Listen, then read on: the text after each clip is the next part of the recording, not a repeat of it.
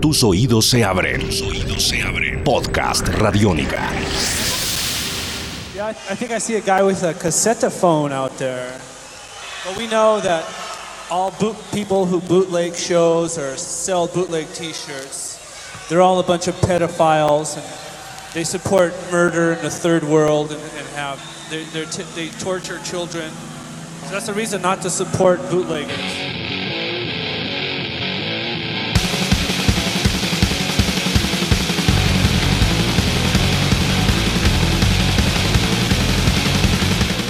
Seguimos explorando el diario de Kurt Cobain en una nueva entrega de este podcast que desde hace ya un tiempo vengo compartiendo con ustedes. Y voy a seguir ahora con una página en la que me encontré con lo que podría haber sido uno de esos flyers que a uno le llegan, o, o uno de esos comunicados de prensa mejor que a uno le llegan que tan pronto uno los lee, uno dice, oiga, pero esto parece hecho por un enemigo de la banda. Bueno, pues en esta página Kurt Cobain escribió una descripción bien cruda, aunque más que cruda con respecto a la banda, es con el lugar de procedencia de los integrantes de Nirvana. Y también está hecho con mucho humor, con ese humor oscuro e irónico que lo caracterizaba a Cobain, que a veces no sabe uno si es propiamente humor o simplemente acidez pura y dura.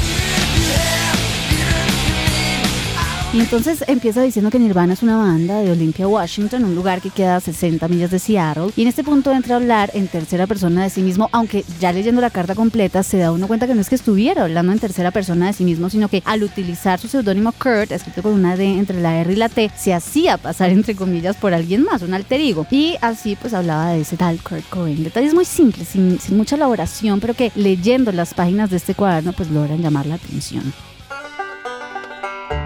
Entonces, como les decía, él sigue con la descripción y dice que el guitarrista y vocalista Kurt Cobain y el bajista Chris Novoselic viven en Aberdeen, es decir, a 190 millas de Seattle. Y aquí hace una parada y empieza a hablar de Aberdeen y se despacha a escribir sin compasión cómo es que él percibe a la sociedad del lugar en donde vive, que según como lo dejó escrito en estas páginas, consistía básicamente en un montón de gente con bigotes de puro perfil del clásico redneck, el típico que se la pasa haciendo ruidos con la boca, que se le oye como un silbido en la nariz por lo fuerte que respiran, no me salió, pero bueno, ustedes se lo imaginan que mm, no hacen nada distinto a cazar venados y pegarle a los homosexuales y que no están muy abiertos a aceptar a los raritos que llegan proponiendo nuevas cosas.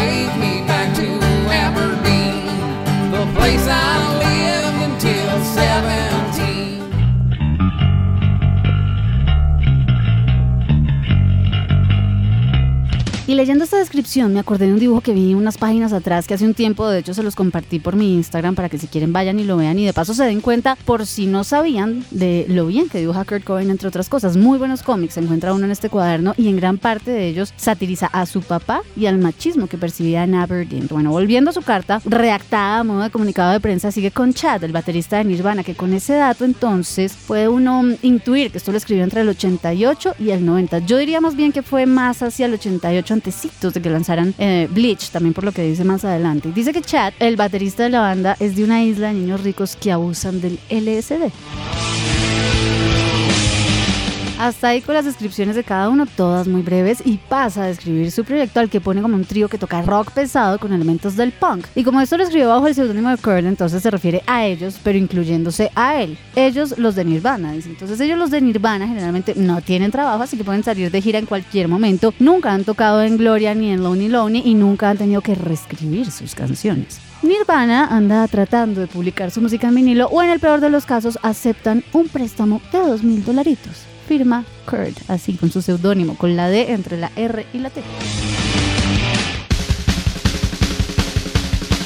Así que con esa última frase queda más que claro que para el momento en el que escribió esto todavía nada que Sub Pop les publicaba el disco que ya les llevaban un buen tiempo prometiendo y que hasta mediados del 89 les cumplieron. De hecho, ya en el comunicado de prensa que Sub Pop publicó cuando estaban promocionando el Bleach de Nirvana hay ciertas partes de esta nota que en efecto utilizaron. Dos páginas después hay una lista de cosas que la banda tiene que hacer, como de cosas pendientes, de la misma época en la que escribió esto que les acabé de compartir. Es una lista de cinco puntos, cinco cosas pendientes. La primera, dicho mm, en palabras de él, es mandar unos berracos demos y hacer que el idiota de chat consiga plata de alguna parte. El segundo punto es montar su press kit y de ahí se desprenden tres apartes. El primero, hacer que los ineptos de Charles y Alice les tomen unas fotos. El segundo, que su amiga Tam escriba algo bueno sobre Nirvana. Y el tercero, sacarle copias a todo lo anterior y escribe ahí al frente simple con signos de exclamaciones que incluso solo leyéndolo uno lo percibe rayado, ansioso, impaciente, incluso desesperado porque nada que despegaban. De hecho, yo creo que lo que les comenté al principio lo escribió en un momento de esparche y desesperación en el que ninguno de los puntos de esta lista podían tener como que su chulito de checa al frente y dijo, bueno, pues yo escribo algo ya que Tam no la logra y no se apura. Digo yo que pudo haber sido ese el orden de los sucesos. One two, Luego sigue con el punto número 3 de la lista de cosas pendientes y es conseguir un buen lugar para ensayar. Y finalmente en el cuarto punto anota que hay que llamar a Nan Barso en Chicago a ver si ella tiene algunos contactos que les puedan servir y preguntarle si les pueden mandar una lista de revistas y tiendas de discos con las que puedan contactarse. Y el punto número 5, porque les dije que eran 5 en la lista, lo dejo en blanco. Y ahora sí, hasta aquí llega esta nueva entrega de este podcast en el que estamos pasando las páginas del diario del cuaderno de notas de Kurt Cobain.